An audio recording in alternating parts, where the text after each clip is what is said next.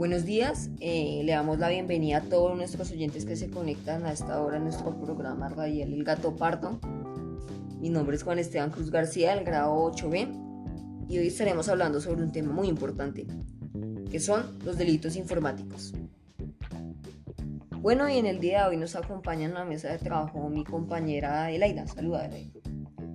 Hola, un saludo muy especial a todos los eh, radioescuchas. Sabemos que están muy atentos al programa y pues eh, no es para más porque el tema de hoy es supremamente interesante.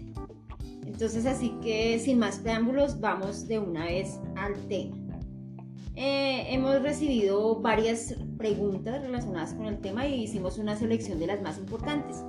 Una de ellas es, ¿qué es un delito informático? Eh, bueno, un delito informático también se le conoce como un delito cibernético o ciberdelito.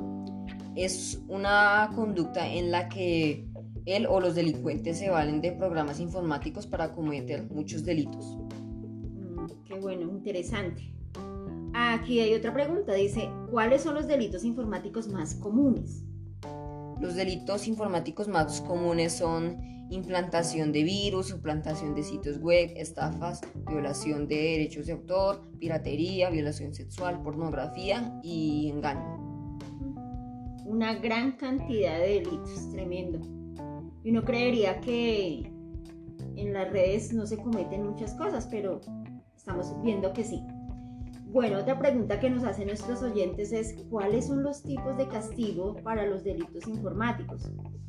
Dentro del Código Penal, esta conducta está tipificada como el acceso abusivo al sistema informático, lo cual acarrea, acarrea del 48 a 96 meses de prisión y de 100 a 1000 salarios mínimos de sanción.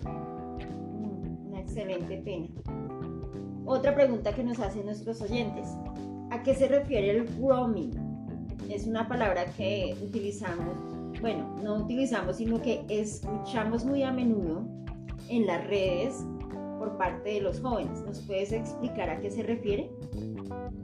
Es el acto de entablar amistad o de ejercer influencia sobre un niño niña o adolescentes y a veces también sobre la familia con el fin de preparar al niño, niña o adolescente para actividad sexual, implicación o manipulación psicológica que usualmente es muy sutil, prolongada, calculada, controlada y premeditada. Toda una organización. Bueno, y acá encontramos otra pregunta de nuestros oyentes. ¿A qué se refiere el sexting? Siguen siendo palabras que a veces vemos, pero no sabemos su significado. ¿Nos puedes ayudar con esta? Consiste en tomar fotos provocativas o que tinden o que tinte sexual y enviarlas a través de aplicaciones como Snapchat, WhatsApp, Messenger, Facebook y muchas más. Ok. Eh, mirando acá encontramos otra pregunta. ¿A qué se refiere el send nudes o pásame tu pack? Esta es una frase en inglés que significa enviar desnudos. Suele usarse como con un propósito similar al del sexting, pero de una manera menos descortés y menos atrevida. Bueno, y ya como para terminar, ¿nos podrías dar unos tips para prevenir esos delitos informáticos? Bueno, el primero, desconfiar de mensajes de personas desconocidas. Eh, cambia tu contraseña cada mes si es posible. No crees contraseñas fáciles de descifrar. Nunca es tu número de celular a extraños en internet ni tu nombre completo. Cuida a quien sigues y quienes te siguen en las redes sociales. No aceptes solicitudes de extraños. Eh, la información que sube debe ser limitada si estás siendo acosado por medio de, las redes, habla con un adulto para denunciar. Qué interesante todos estos consejos que nos acaban de, dar. Así que muy atentos todos los que nos estén escuchando, papás, a estar mirando si, si algo extraño está sucediendo cuando tus hijos están escuchando o están en las redes sociales. Bueno, hemos llegado al final de este programa y esperamos que haya sido de su total agrado.